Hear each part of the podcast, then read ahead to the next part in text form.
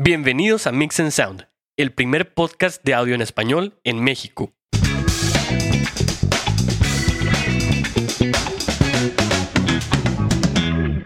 Hola, ¿cómo están? Bienvenidos a una edición más de Mix and Sound. Yo soy Kenneth Castillo. Hugo, ¿cómo andas?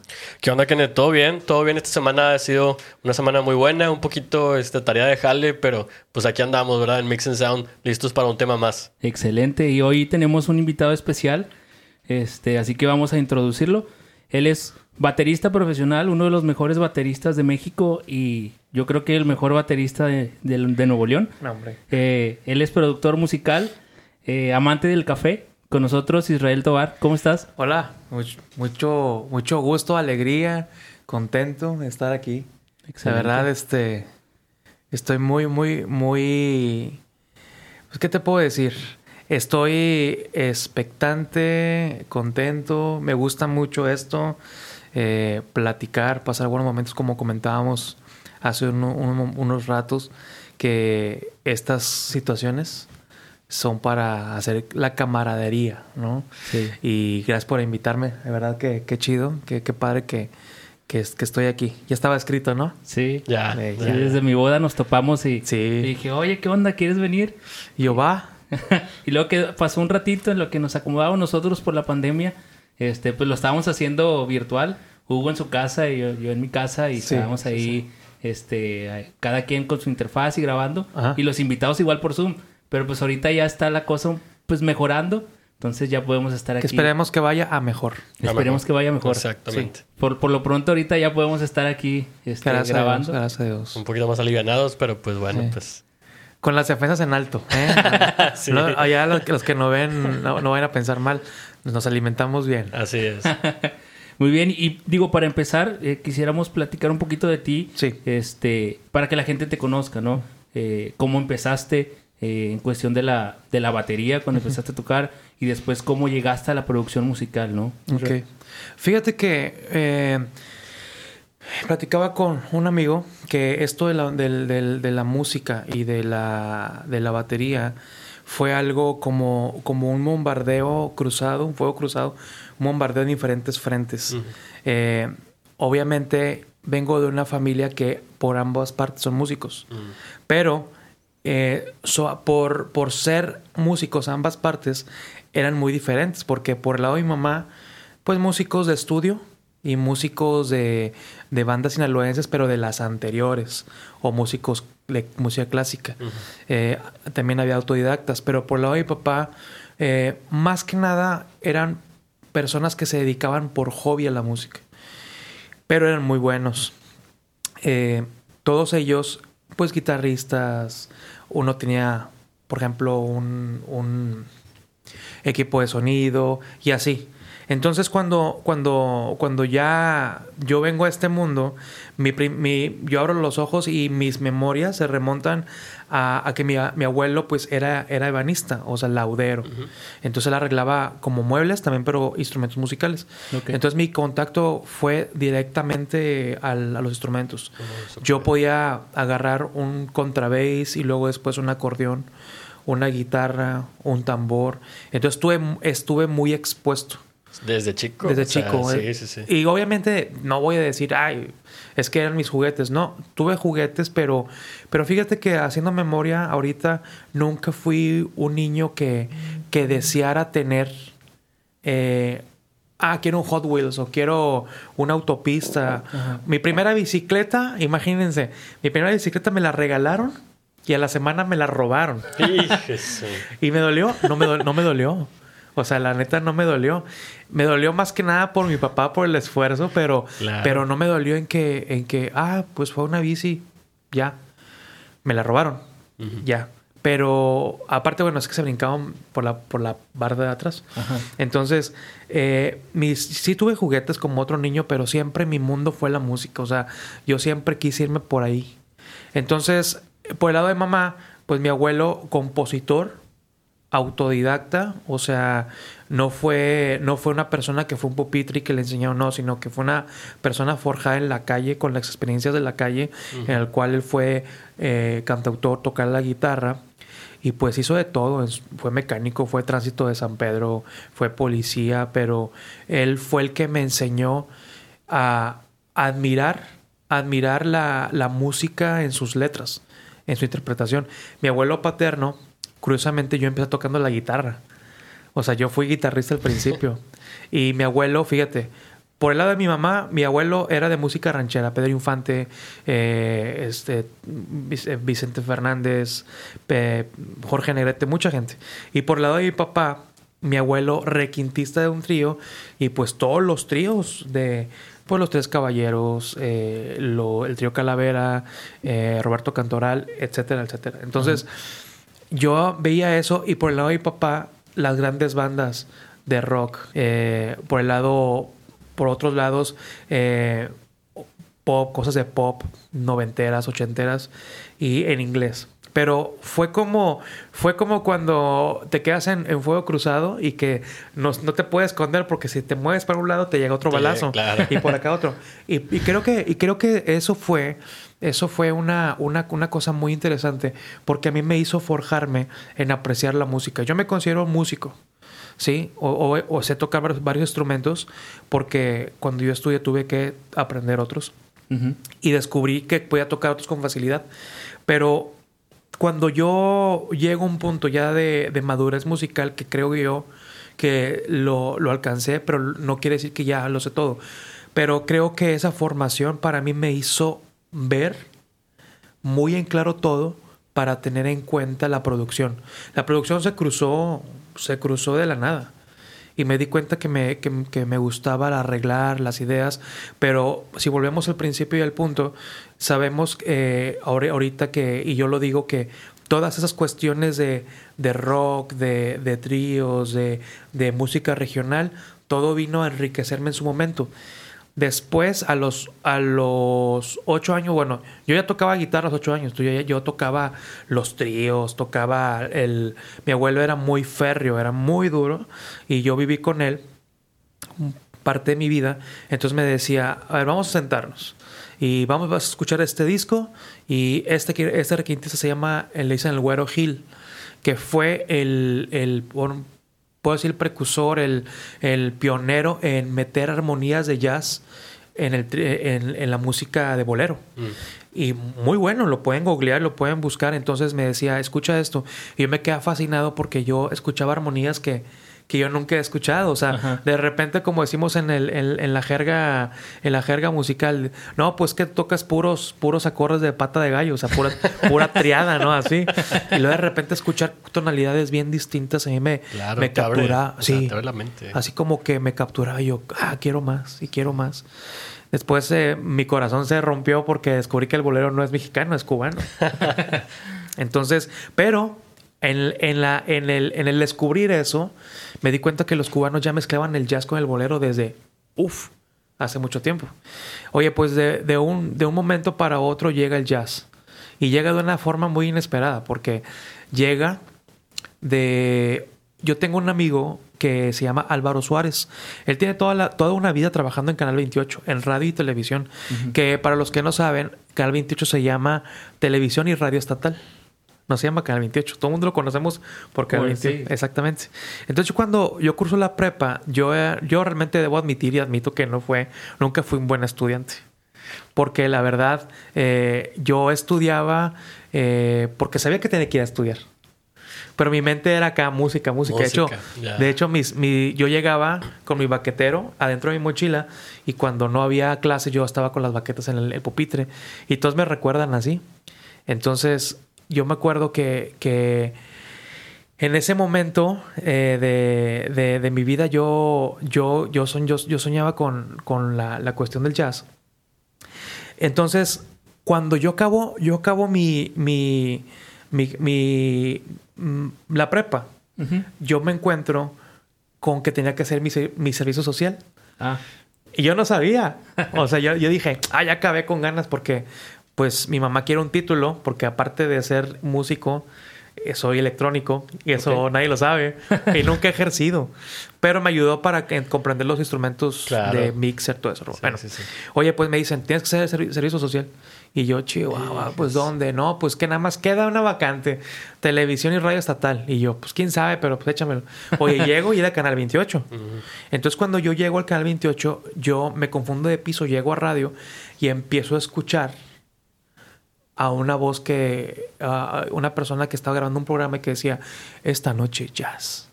Y empezó a hablar, a hablar, y yo dije, es él, es Álvaro Suárez. Oye, lo, ya, yo me esperé, me valió gorro con quien tenía que irme a entrevistar. Sí. Yo me quedé yo me esperando que terminara. Oye, pues salió y le digo, ¿sabes qué? Tengo que agradecerte algo. Me dice que por ti conocí el jazz. Porque cuando yo tenía, mm, entrando de mis 8 a mis, a mis 9 años, perdón, yo en el Cal 28, yo veía todos los domingos a las 5 de la tarde, veía el programa Este Domingo Jazz. Entonces ahí pasaban todo, todo lo que nosotros buscamos en Google. De que ponemos Dave Weckl, Chick Corea, eh, Kate Jarrett, eh, Miles Davis, todo. Lo ponemos en YouTube y ya lo vemos. Bueno, pero en aquel entonces, te estoy hablando de los noventas, era que quien tenía visa y quien podía ir a Estados Unidos traía un, un, un, un cassette beta. Mm. Que a lo mejor muchos no lo conocen. ¿no? Ustedes sí, Sí, sí, lo sí, conocen. todavía bueno, gracias a. Dios. Eh, entonces, eh, lo traían y decían, tengo un disco, un, un cassette de Chicorea. Y todos de que no, este vato es, idea. es el bueno de la cuadra.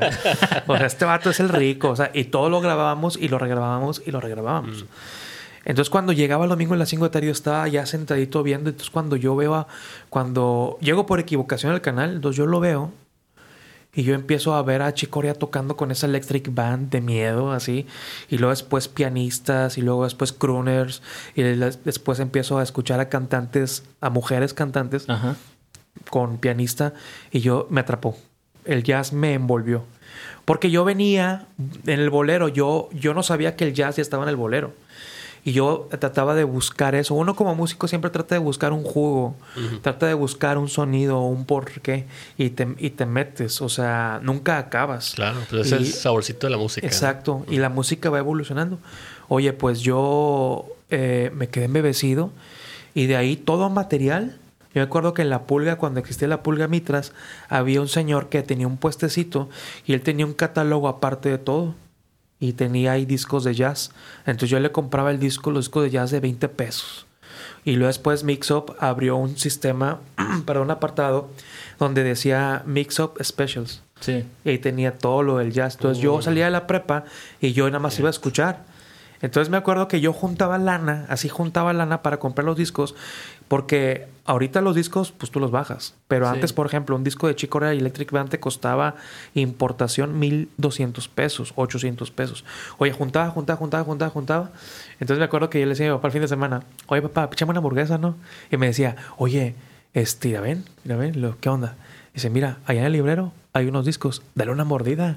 A la, me- a la mejor te sabe hamburguesa. Y yo, ah, qué malo. Me dice, no, pues, dice, no, tú, pues tú, tú tienes que trabajar y, y, o sea, soy tu papá. Y sí me la pichaba, pero me, me empezaba a poner la pullita de que tenía que trabajar y ahorrar. Y de ahí me hice el hábito del ahorro.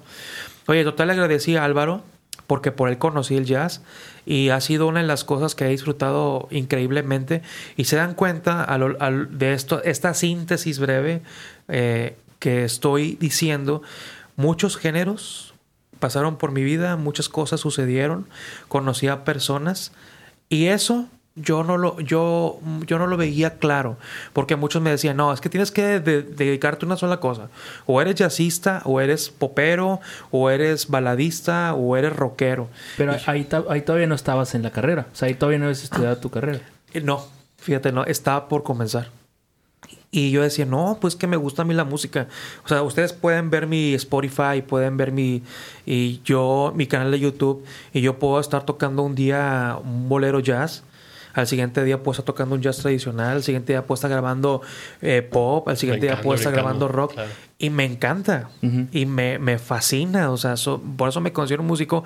Pero yo no entendía el por qué. Yo me decía, pues sí es cierto. Tal vez te- tiene razón la gente que tengo que enfocarme en una sola cosa. Pero creo que Dios ya traía un plan. en- porque ya después de estudiar o durante estudiando, pero ya casi por terminar, me llegan oportunidades que ahorita vamos a platicar más adelante de, producciones musicales y yo entendí, dije, ah, ya sabía, supe por qué. Y yo siempre, yo siempre cuando me dicen, o eres esto o el otro, le digo, pues mira, cada quien tiene su camino, su trinchera, cada quien tiene su sonido. Y yo estoy buscando hacer música. Porque mi maestro Álvaro López, señor, que en paz descanse, a mí me dio un consejo él una noche a las 3 de la mañana. Y él me dijo muy claramente, me dice, usted, él siempre hablaba de usted para algunas cosas, pero yo comprendí cuando, cuando te hablaba de usted era para era como diciendo, eh, ponme atención. Mm. Ya cuando decía tu nombre ya era una cuestión relajada, pero cuando decía usted es, eh, ponme atención a lo que te voy a decir. esa, esa madrugada, desde la mañana, estaba, me acuerdo que estábamos en la sala porque a él le gustaba que eh, yo, estudiara con él stick control. Entonces él me decía, usted tiene que entender una cosa, usted no tiene que competir con nadie, ni demostrarle a nadie, ni, ni, ni, entrar en polémica con nadie abajo del escenario. Arriba del escenario es donde todo sale. Ahí es donde se demuestra todo. Entonces eso se me quedó muy, muy clavado. Y por eso sigo, yo sigo mi línea. Pero bueno, eh, creo que soy muy agradecido porque fui la única, bueno, hubo, hubo antecesores, o sea, que me dejaron un camino, Ajá. Pero yo agarré la estafeta y yo decidí de ese modo de vida que tal vez para unos fue fracaso, para otros fue hobby, para otros fue intento y para otros fue de que no, pues sé que tengo el talento pero no quiero. Yo agarré la estafeta y dije, ok, yo de esto voy a, hacer, a hacerlo algo serio, un modo de vida y depender totalmente de él. Y créanme que lo puedo decir con toda libertad sus letras y todo, que Dios ha sido bueno y fiel conmigo. Increíblemente. Yo no puedo decir, y no me atrevo a decir, que tengo éxito. Mucha gente tal vez lo vería así. Pero yo más que nada siempre, siempre digo, si Dios no estuviera en lo que yo hago, eh, y si Él no estuviera en medio, yo pienso que yo no estaría aquí con ustedes.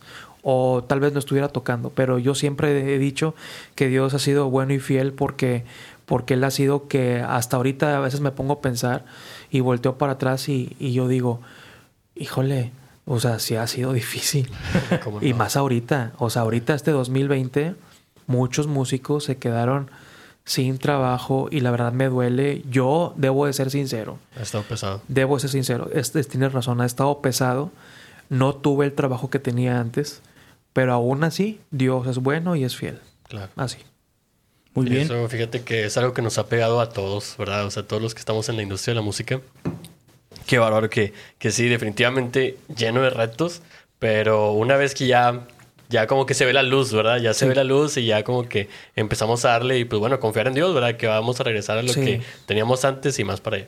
Sí. Oye, Isra, y una pregunta con respecto, esto nos cuentas de todo tu, tus inicios y tu, de cómo llegaste a, la música y al instrumento base que es la batería, Para, en este caso, pero cómo llega a la producción musical, o sea, en qué punto empiezas a involucrarte en ese en ese tema, sí. este, porque eres ejecutante, pero a la vez también produces, ¿no? Sí. Eh, un amigo que actual, actualmente vive en, Corpus Christi, sí. Corpus Christi. Obviamente que ustedes conocen a una banda cristiana que se llama Generación de Jesús. Eh, emblemática aquí en Monterrey, en la República, ¿no? Entonces, eh, yo, pues, por ejemplo, cosa extraña. Yo, yo vengo de una iglesia tradicional, de banquitas y coritos de himno, ¿no? Yo también. Increíble. Igual. Y bien chido. y toda la familia que estábamos ahí, pues todos hacíamos de todo. Por ejemplo, el pastor, su, familia, pues tocaban y luego mis tíos, nosotros. Y había obviamente más gente, pero era como una iglesia familiar. Claro. Y ya te imaginarás todas las aventuritas de Pipo que había detrás del, atrás del telón. Clásico. Entonces, sí.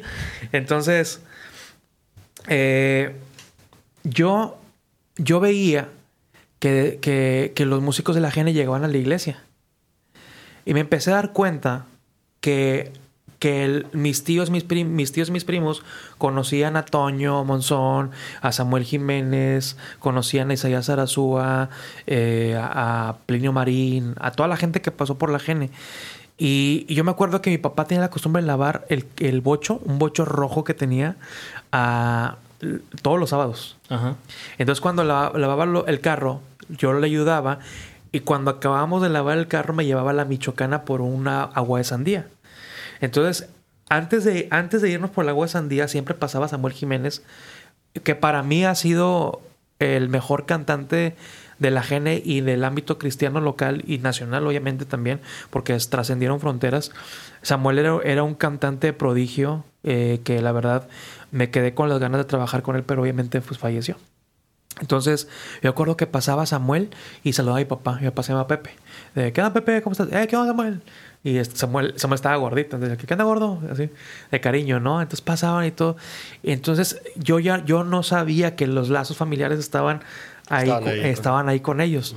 Entonces, eh, un día, cuando Toño grabó el disco de 20 aniversario, o 25, si no me equivoco, lo grabó y fue en la casa del obrero. Y pues yo como todo fan, pues fui.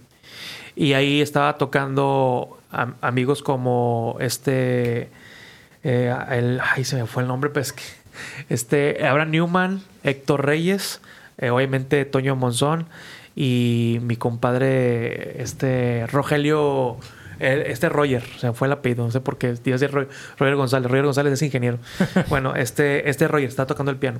Entonces yo fui y yo estaba ahí y yo me gané un póster entonces Toño, al día siguiente, en la entrevista dice, pues el ganador del póster es Israel Tobar.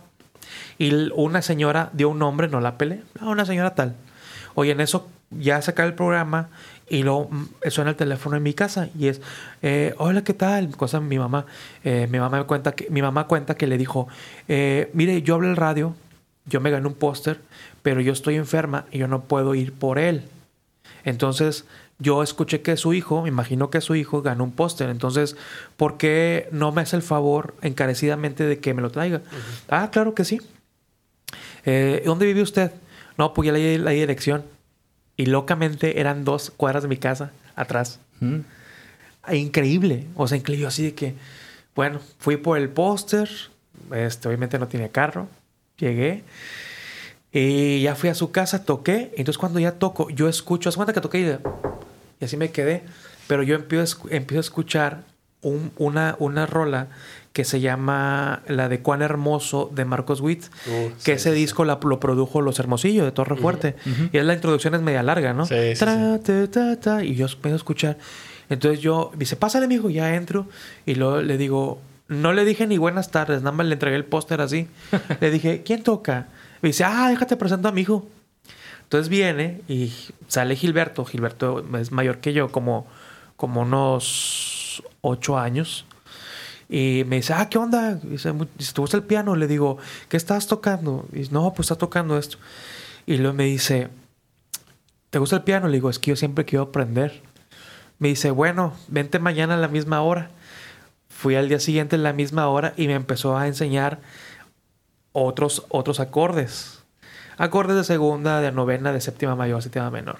Que para mí fue otro cambio. Y yo decía, a ver, tócate esta de Torre Fuerte y la tocaba. A ver, toca esta y la tocaba. Entonces el vato tenía muy buen sentido musical. O sea, tiene muy buena percepción. No se dedica a la música, pero tocaba en la iglesia y se percibía, percibió un sueldo. Sí. Oye, pues estaba tocando y yo empecé a tocar y me dice, ¿sabes qué? Tengo un piano que te puedo prestar. Es un Casio. Pero es un Casio como de los, de los chidos, que es de tecla de piano, que tiene sensibilidad. Llévatelo, exactamente, llévatelo. Pero cuando te lo regreso, tú dale, o si un día se me ofrece, te lo va a pedir. Oye, me lo prestó y yo me acuerdo que yo me, yo me, yo me, me encerraba y yo decía, y fíjate, yo decía, bueno, yo sé que este es do, pero ah, suena chido si le pongo do, re, mi, sol. Y yo decía, ah, ok, es, soy chido este tono. Yo no sabía qué tono era. Y hasta ahorita supe que es un tono con un do con segunda. Así, simplemente. Entonces empecé, empecé, empecé y ahí mis sentidos se empezaron a agudizar.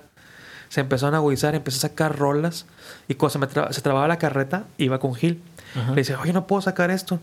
No, mira, es así, así. Oye, de repente me empezó a llevar con otros amigos y empecé a meterme a otro mundo. O sea, empecé a meterme con, con otros músicos, otras iglesias. Yo me acuerdo, yo me acuerdo y yo puedo decir no quiero herir sus susceptibilidades ni, ni ofender a nadie, pero yo creo que yo viví una época muy buena del, del ámbito cristiano local. Porque yo y un grupo de amigos que son los de esa misma iglesia, eh, que se llama el Tabernáculo, que está, se cambió no sé dónde, pero estaba en Carretera Laredo. Teníamos la costumbre de decir, vamos el domingo por la tarde a un culto de jóvenes, a un servicio de jóvenes, a Castillo del Rey Brisas, porque allá toca un vato bien perro, toca la guitarra.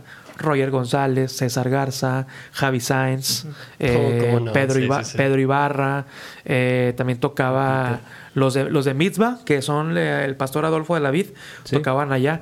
Entonces llegábamos allá así de que, oh, yo me acuerdo que Javi Sáenz, Javi Sáenz lo, lo, lo, conocí tocando así, el bajo así, y tocaba bien perro. todavía, todavía. Oye, y luego, ¿qué onda? No, pues el otro domingo vamos a ir a, Centro de Fe eh, San Nicolás. Estaba Javi Granados, que en paz descanse. Estaba Abraham Newman, eh, Ed de la O.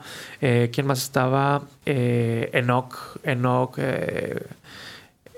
Pues mi compadre Enoch. Y luego de repente, oye, ahora vamos a ir a al centro de fe Villagrán, porque ya está Víctor Martínez. Víctor Martínez ha sido toda la vida alumno de, los López, de Álvaro Junior, de Jorge y de su papá. Y la, la mega banda que tienen, sus hermanos tocan bien chido. Oye, así. Entonces yo empecé a ver otro mundo.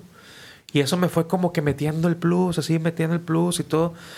Y a raíz de ese piano que me prestó y a raíz de conocer eso, yo empecé a juntarme con todos ellos y empecé a tocar con todos ellos. Yo me acuerdo que yo me paraba, yo fíjate, cosa, cosa extraña, yo nunca me he juntado con bateristas. Nada más con Álvaro López me junté. Pues porque fue mi maestro. Pero yo nunca me junté con bateristas. O sea, tengo amigos bateristas y, nos pedimos cosas prestadas. Y oye, no puedo tocar, ve tú, ah, bueno, y así. Pero que yo juntarme, no, yo me juntaba con pianistas, ingenieros de audio, ingenieros de grabación, guitarristas, percusionistas. Y yo me acuerdo que yo me acercaba este, con Javi y le decía, ¿qué es eso? No, pues hazle así. Entonces tocaba ya. Entonces eso empezó a enriquecerme y luego de, y yo empezaba, decía, a ver, se me ocurre esta progresión y de repente armaba una melodía y así nació la producción. De repente ya cuando iba a un estudio, ya por ejemplo yo me sentaba, estábamos ensayando y yo le decía, ese acorde está mal. No, pues porque no, es que ese no es el acorde. Y entonces ya empezaba a opinar, yo ya empezaba a dar mis ideas y me empecé a dar cuenta que tenía noción para la producción. Y llega el momento, este, no sé si me estoy adelantando, pero llega el momento que conozco a Álvaro López y Álvaro López creyó en mí y mi primera mi primer arreglo y mi, mi, fíjate él me dio la oportunidad de grabar un estudio de producir una rola de hacer un arreglo y fue mi primer error y me costó una lana.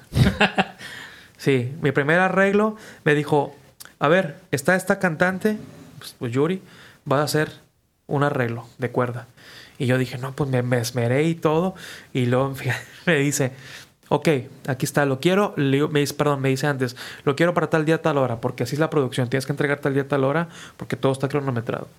Ok, lo entregué, ya, bien salsa, ¿no? De que, uff, antes de tiempo, ahí está el arreglo. me dice, ¿estás seguro, que, ¿estás seguro que todo está bien? Sí. Ok, ¿ya todo está bien? Sí.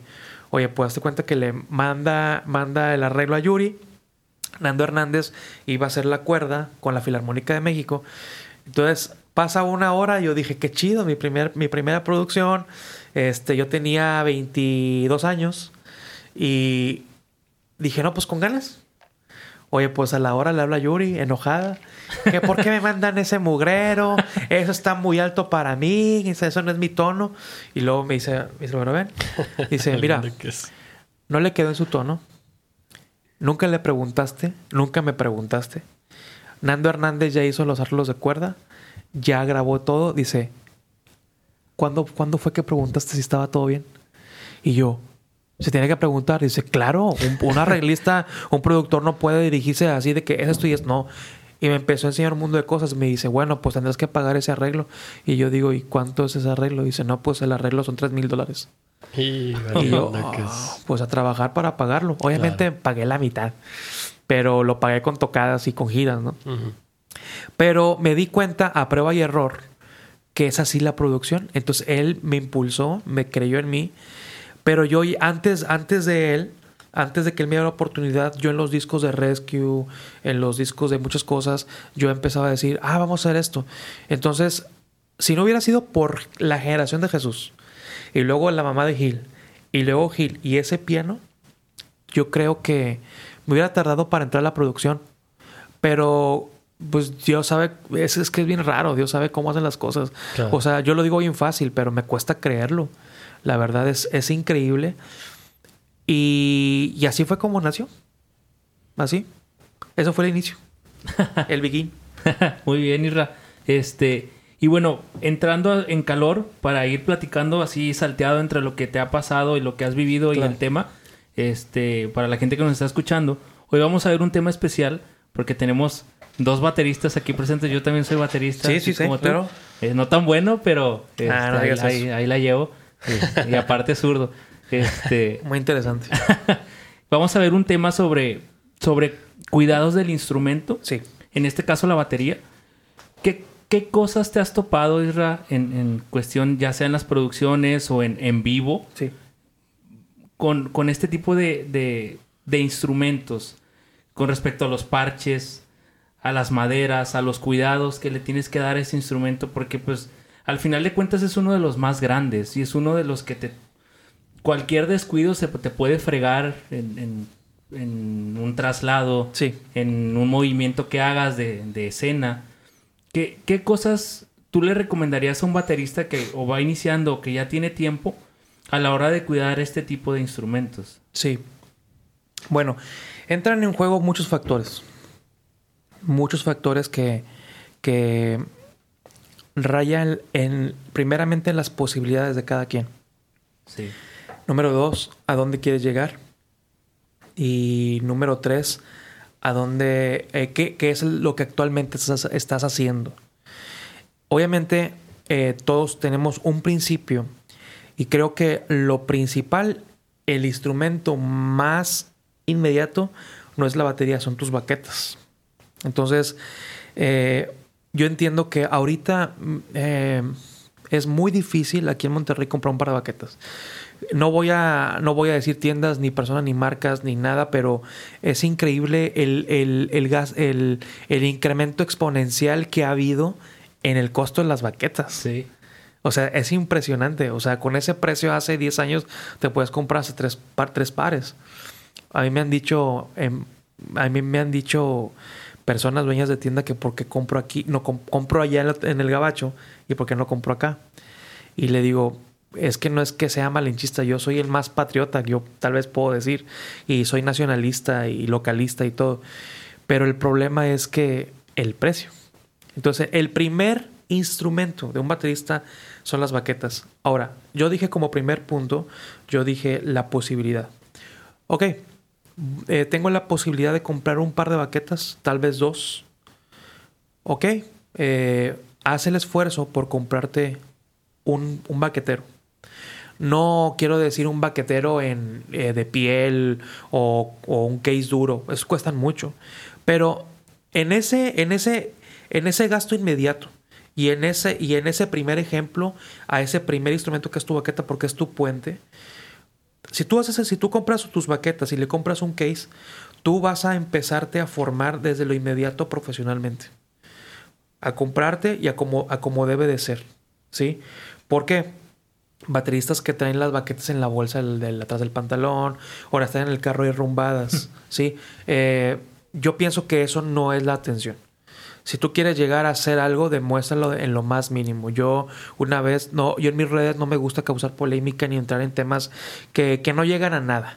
Pero yo una vez puse una, un post eh, y hubo ahí por ahí personas varias disgustadas que me, yo puse, ser profesional se demuestra en cómo traes tu instrumento y cómo lo cargas. Si llega la posibilidad de que puedas pagarle a alguien, adelante. Pero tú mismo, tu instrumento, cárgalo. Eh, porque hay baterías que dicen, no, pues no vamos a tocar, no podemos tocar en un lugar pequeño. Ah, pues llevo nada más esto. O sea, no. La verdad tienes que, tienes que ser este profesional en llevar las cosas que, o sea, que vas a utilizar. Sí. Porque la gente está confiando en ti.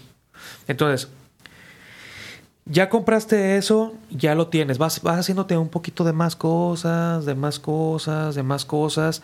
Y los cuidados son, son, son esenciales. Porque las, las maderas.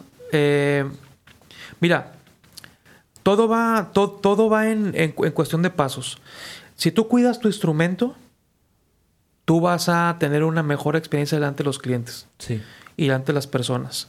Si toca hacer una iglesia, tu instrumento va, va a reflejar, eh, pues obviamente, quién eres tú. Y por hoy de razón, por quién lo haces. Desgraciadamente, eh, esto sí lo tengo que decir. Desgraciadamente, muchos jóvenes hoy en día, cuando sirven en la iglesia, piensan que solamente es tocar. Pero y la batería empolvada, se, le, se le desajustó tal cosa, no lo hacen, y la batería empieza a decaer, a decaer, a decaer. Es muy fácil, todos queremos ser vistos. Todos queremos ser vistos. Pero no nos damos cuenta que estar ahí arriba es un blanco. Somos un target. Claro.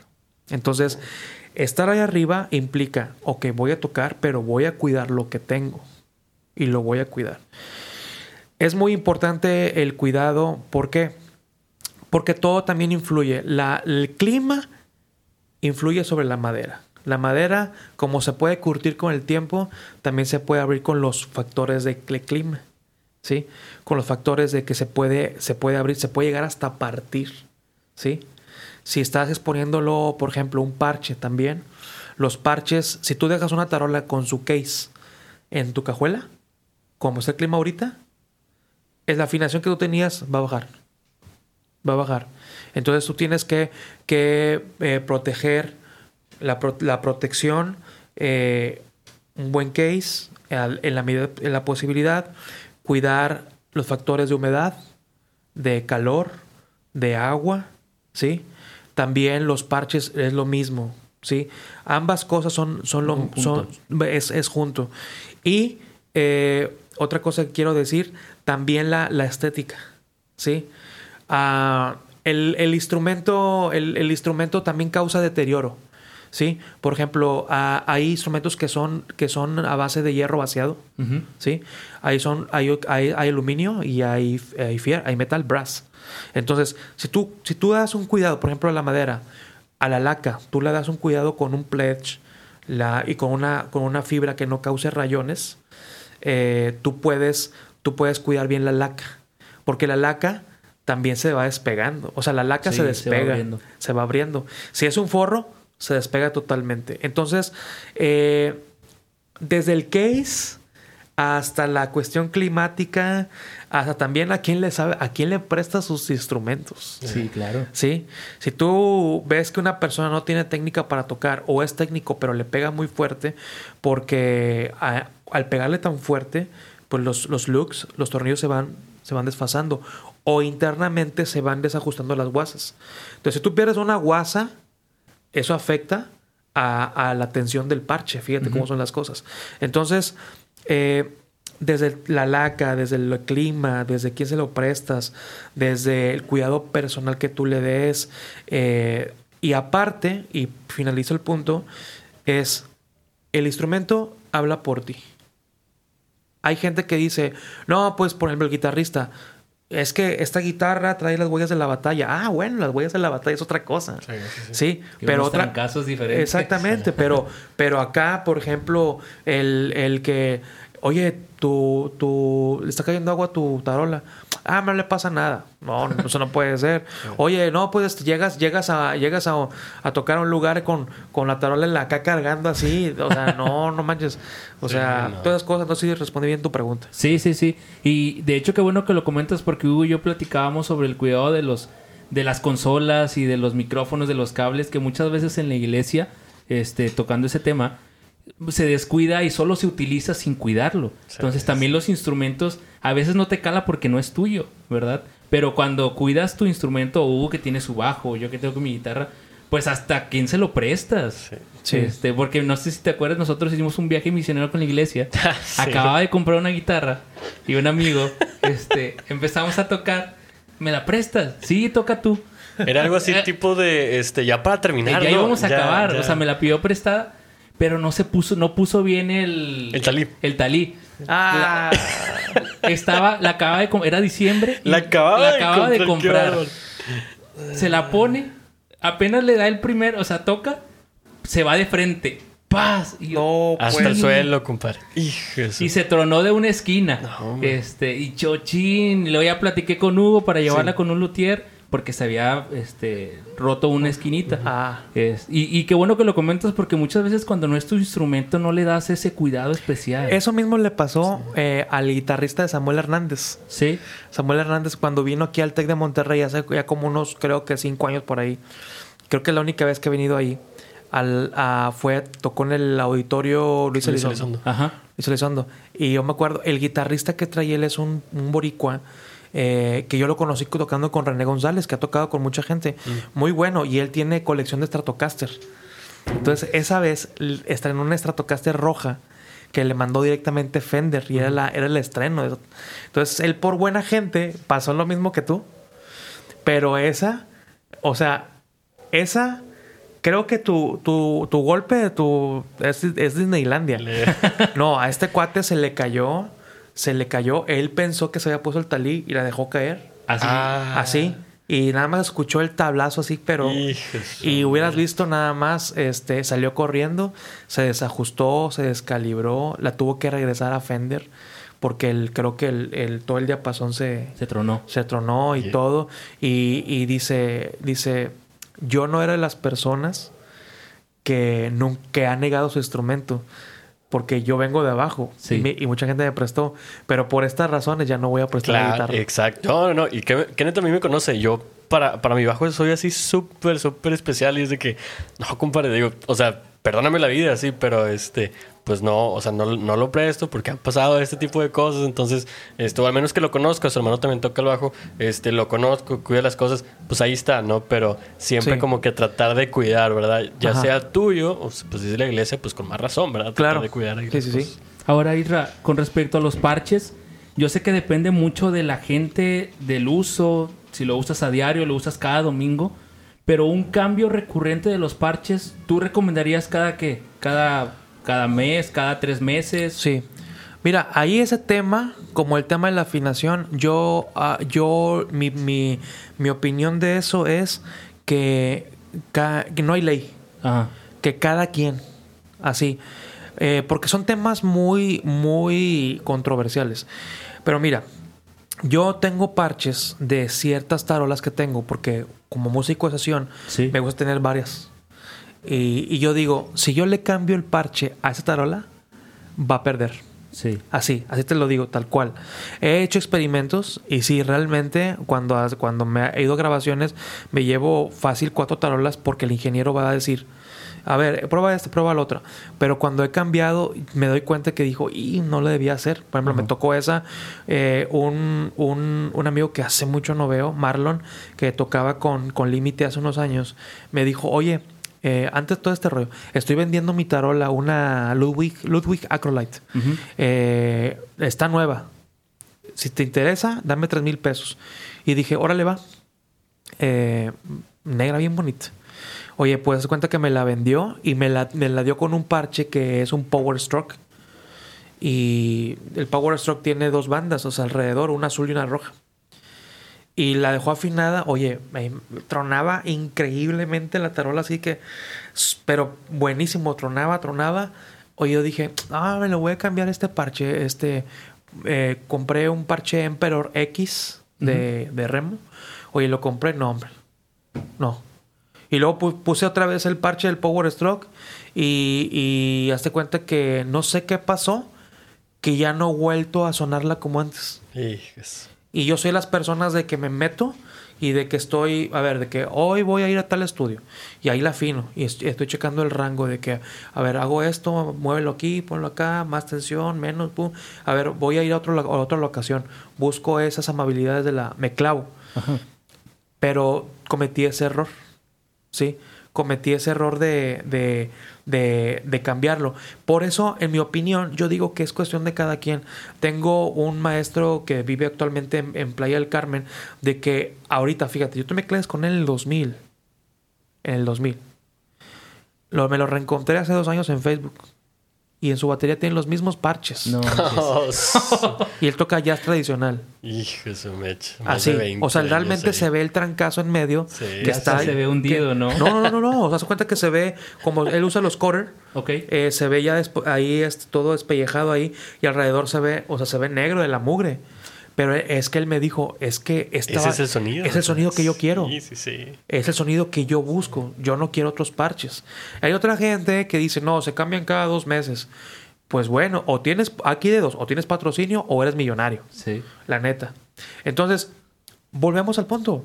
Es, ¿cuál es tu sonido? ¿Sí? ¿Cuál es tu sonido? Eso, eso yo pienso que es la pregunta medular. ¿Cuál es tu sonido? Si tú dices, ¿sabes qué? A mí me gusta cómo suena esto y este parche está bien, bien tranqueado, pero me gusta cómo suena. Ah, bueno, no hay ley, no hay teoría, no hay alguien que, que un notario que diga, el parche tiene que cambiarse cada dos meses. No, si te gusta, dale, bro. Hay gente que, le, que el, gente que pone que pone en la parte de arriba de la tarola pone un power stroke y en la parte de abajo pone un hidráulico. ¿Por qué? Los gruperos hacen eso. Sí. Los gruperos ponen la parte de abajo. O hay algunos que no tocan con el de abajo también. exactamente. Entonces es cuestión de gustos. Y como me dijo un productor una vez entrando a, una grabación, este, me dice, porque yo le empecé a decir, no, pues que el tecnicismo y todo, y el tema se me quedaba bien. Y el tecnicismo y acá y acá, y yo así, me dice, mira Israel, aquí hay una cosa que tienes que entender. En el estudio de grabación, si suena, y no es técnico, pero suena, ahí se queda. Exactamente.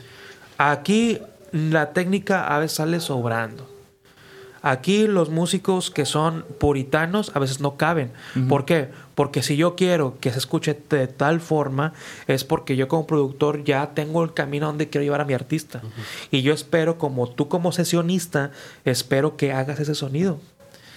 No, pues que tiene que ser así. Entonces esa gente sale sobrando. Entonces le hablan a la gente que dice, este, este cuate tiene, tiene buenos instrumentos, tiene buen sonido y hace lo que yo le digo y aparte me propone. ¿Sí? Entonces, con este punto que no es aislado, que va junto de la mano, es, si tú tienes tu sonido y si tú así funcionas, dale, bro. No hay regla, no hay regla. Ahora, Isra, y qué bueno que comentas eso. Y, y, para cerrar así, envolver todo lo que estamos platicando, a los bateristas que son de sesión, es muy diferente tocar en el estudio a tocar en vivo. Claro. Entonces, muchas veces platicábamos Hugo y yo, porque a mí, él, es, él a veces estaba en el sonido en, en vivo y yo estaba acá atrás tocando la batería y me decía, eh, pégale más despacio. Y yo, es que a veces se me va, o sea, no, no, lo, no lo controlaba. Es que está, está esa, ese tipo de balance, Isra, que este. Si, si estamos en un lugar pequeño, ¿verdad? Este, pues el baterista obviamente tiene que, que tener como que el eh, modular. Eh, modular, exactamente. La, la, madurez para decir, bueno, tengo que darle pues más tranquilo. Pero si le das muy, tranquilo, se va a escuchar falso. Sí, entonces pues ya suena como que le estás haciendo así medio leve y así. Entonces, como que ese es un, es un problema, ¿no? En el que, en el que siempre nos, nos, estamos, ¿no? ¿Y, ¿Y qué le recomendarías a los bateristas que a lo mejor tienen experiencia tocando en vivo y luego se meten al estudio y batallan bastante? Una, para el control de la dinámica del baterista, para, para seguir el tiempo, porque, eh, digo, ahora con, con, los programas de grabación, pues puedes hacer muchas tomas, ¿no? No como antes. Pero, pues sí, como quiera, es, es, es diferente eh, el tocar en vivo a tocar en estudio. Claro. En mi cuestión personal, ahí te va. Yo era un baterista que tenía esa, esa, ese, ese detalle. Cuando yo llegaba a un lugar digamos, como las dimensiones que estamos ahorita aquí, a mí me vivían callando. Me vivían y es un clásico. así de que la primera vez como que... Bájale, bájale, bájale. La segunda es como que ya no, ya los ojos no están cerrados, ya están medio abiertos, bájale. Ya la tercera vez es bájale con los ojos abiertos y un semblante molesto. sí, y ya la, la cuarta vez, ¿sabes qué? Puro piano y voz. muchas gracias, muchas gracias, pero puro pianito. Exacto. Oye, bueno, yo me empecé a dar cuenta que yo tenía ese problema de, de, de la dinámica del touch. Sí. Y yo decía, ¿cómo lo arreglo? Porque yo me, me ponía tenso, mi postura se volvía tensa, yo no tocaba bien. No, no, no, no te sentías ligero. Exacto. Entonces iba, iba, por ejemplo, a tocar un lugar grande y, y no le pegaba fuerte. Entonces empecé a, empecé a, a darme cuenta de que tenía un problema en la cual dije, si no lo corrijo, voy a tener en el futuro serios problemas. Para entrar a un estudio de grabación es tiempo, solidez, consistencia, ¿sí? Y el cuarto que es ambiguo es proponer. Cada productor es un mundo diferente. Pero en la cuestión, la cuestión de un showcase, tocar un restaurante, tocar una iglesia, ahí te va. En la cuestión personal, yo decía, ¿cómo puedo arreglar esto? Una palabra muy fácil, tocar, tocar, tocar, tocar y tocar y tocar y tocar. Voy a, voy a dar un ejemplo de por qué digo tocar, tocar y tocar. Cuando yo empecé a interesarme en el jazz, yo empecé a, a, conseguir libros de que eh, Jazz Rudiments y de que eh, Joplin Jazz, no sé qué, y Jazz Brazilian y un chorre, y empecé a, a hacerme de un acervo. Y yo decía, no, cuando yo ya, ya me haya leído un chorro de libros, yo ya voy a tocar jazz. Y me, me quedé con esa idea hasta que yo conozco también un amigo que en paz descanse, eh, Oscar Sensei González, guitarrista de jazz muy eh, eh, famoso en Monterrey y la República y fuera de la República también. Y él, me, él, un día, él, me conoció y me dijo, oye, pues tocas bien, pues tocas bien. Y me dice, sí, le digo, perdón, le digo, pues cuando yo ya acaba de estudiar libros eh, pues voy, a tocar jazz. Y se rió, descaradamente se rió. Y me dijo, tal hora, tal día, tal lugar. Entonces yo llegué y estaba un trío, estaba Edgardo Hernández, un pianista muy, muy, muy perro en la cuestión del Latin Jazz.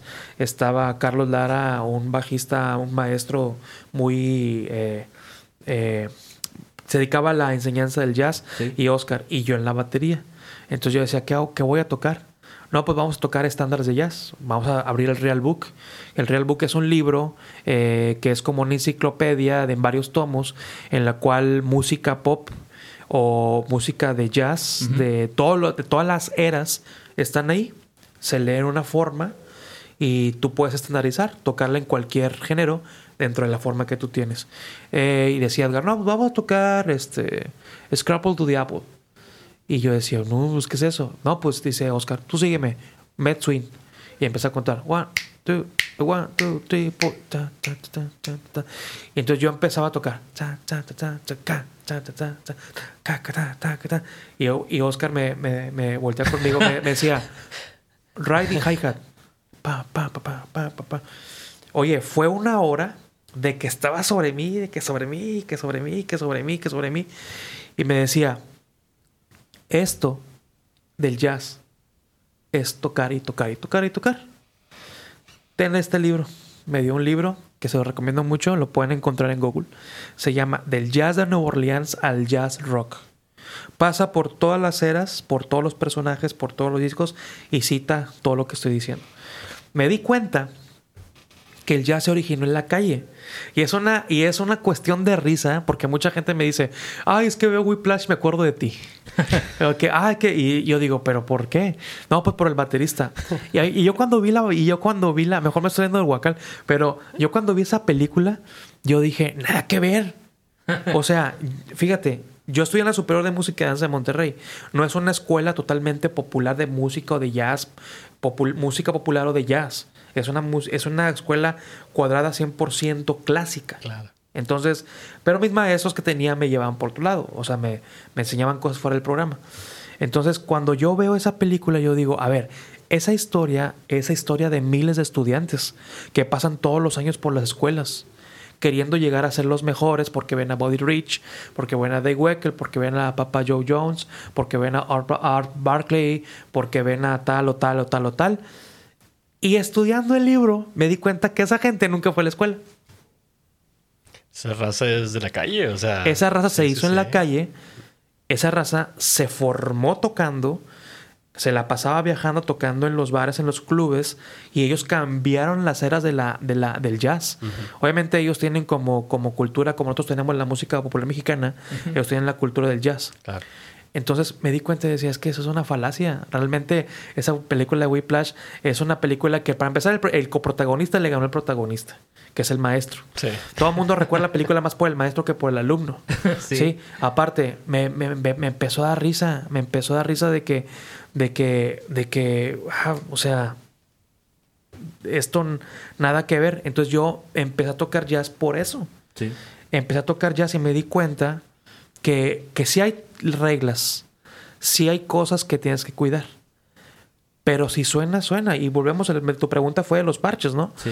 Es que todo es lo mismo. O sea, perdón, del, del, de la, del, del touch. Del cambio. Del cambio. Yo, yo me empecé a dar cuenta que en el tocar, Oscar me llevaba a tocar en ciertos restaurantes. Oscar me lleva a tocar en ciertas casas de gente acaudalada que paga por tener dos horas de jazz. Me empezó a llevar a conciertos, a, auditorios grandes. Empezó a conocer a otros amigos, a Ariel López, a quien aprecio mucho. Me llevó a, otras cosas. Y fíjate, en ese ir y venir, tocar y tocar, llegaba a un restaurante y ya tocaba. Audible.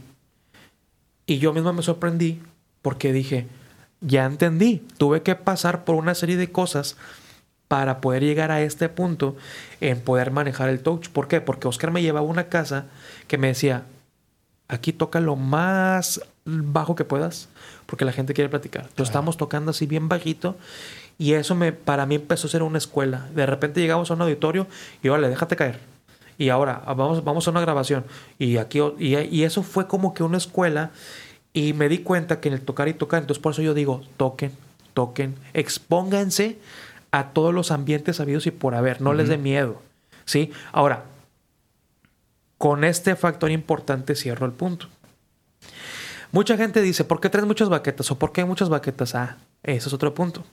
Si tú vas a un lugar que es muy grande, llámese una arena en Monterrey, un auditorio Banamex, una iglesia muy grande con un techo muy alto, si tocas con unas baquetas que son, hay un, por ejemplo, 7A, delgaditas. delgaditas, tu fuerza física tendrá que ser mayor. Y por más que te esfuerces, tu golpe va a ser muy bajo, porque las baquetas 7A son diseñadas para tocar en lugares pequeños. Para tocar en lugar grande tienes que tocar con una 5B, con unas 2B o con una medidas de 5B para arriba. ¿Sí? Para que caiga acá el escobazo, ¿verdad? Exactamente. tu fuerza física va a ayudar, pero no va a ser el 100%. Claro. Tu desgaste físico va a ser de un 50%, pero la baqueta va a ser el 50%. Entra en juego la madera, si es roble, si es maple, si es este, madera porosa, etc. Si vas a tocar en un lugar pequeño, como un restaurante, que la gente va a platicar, no a verte. Otro punto, que la gente no va a verte a ti, la gente va a platicar. Ah, bueno, utiliza unas baquetas 7A en la cual tú puedes aplicar un mínimo de fuerza, pero va a salir el sonido modulado, justo. Si va a tocar, va a tocar jazz, ah, bueno, en el jazz es muy importante tener unas, un sonido definido en el ride. Utiliza una baqueta que tenga punta muy redonda. ¿Sí? Si vas a, vas a grabar que se ocupa consistencia, utiliza una 5B. Si vas a, ir, por ejemplo, a una iglesia, ¿sí? Que la cual, también repito, la gente no te va a ver a ti. la gente, tú eres uno más, es un servidor. Y si la iglesia es con un techo grande, ok, llega, prueba, escucha cómo se ha posicionado tu batería. Ok, yo creo que aquí una 5B estaría bien. Si tiene mucho rebote ese lugar, saca tu 7A y toca relajado. ¿Para qué? Para que no, no, no, no reverberes tanto y la gente te entienda. Entonces, ves, no hay regla. Mm, yo en, en, esto, en toda esta explicación que di, nunca dije tiene que ser así porque tiene que ser acá. No, en mi plano personal, y me atrevo a decir, yo siempre digo, no hay regla. Cada quien habla como le fue la feria. A mí, a mí me fue así. Pero yo fui entendiendo que no hay, no hay, yo leí, no hay ley. Yo fui en los libros, no hay ley. Y me empecé a dar cuenta de que dije, sinceramente, Oscar tiene razón, es tocar, tocar, tocar, tocar. Exacto. Muy bien, Irra. Bueno, y para ir cerrando este, este episodio, eh, ¿dónde te puede seguir la gente, Irra? ¿Cuál es tu Instagram? ¿Cuál es tu Facebook? Ajá. Este... Mi Instagram, eh, bueno, en Facebook, me ponen, en Facebook, Instagram, no tengo Twitter porque lo odio. no, no, yo no. Bueno, ya casi nadie lo usa. ¿Oh, sí? ¿Sí lo usan? Sí. Sí. Sí, bueno. a, mí no, a mí nunca me ha gustado, fíjate. Eh, pero bueno, eh, mi canal de YouTube, mi Facebook y mi Instagram me pueden buscar como Israel Tobar en YouTube y en Facebook. Y en Instagram estoy como Israel Tobar Drummer. Es todo, pegado. Eh, ahí estoy. Ahí pueden ver en las tres redes. Aún no tengo TikTok porque no quiero subirme al carrito nomás porque sí. este. Pienso que con las redes que tengo estoy exponiendo mi trabajo. Ahí pueden ver las grabaciones, tours, eh, participaciones, colaboraciones, etcétera. Ahí lo pueden ver. Y trato de que cuando yo grabo, otra cosa que yo lo hago eh, para ayudar. Porque mucha gente me dice, oye, me encanta la trola que traes. Y yo trato de subir el video con el audio original para que escuchen cómo suena realmente. No tiene caso subir un video y luego samplear la batería, samplear, samplear la tarola y luego después hacerle otra postproducción y luego después ponerle compresor y ya se diluye totalmente y es otra. Ya pues mejor pon un sample que tengas en tu biblioteca, ¿no? Entonces yo siempre trato de subirlo número uno, mi trabajo.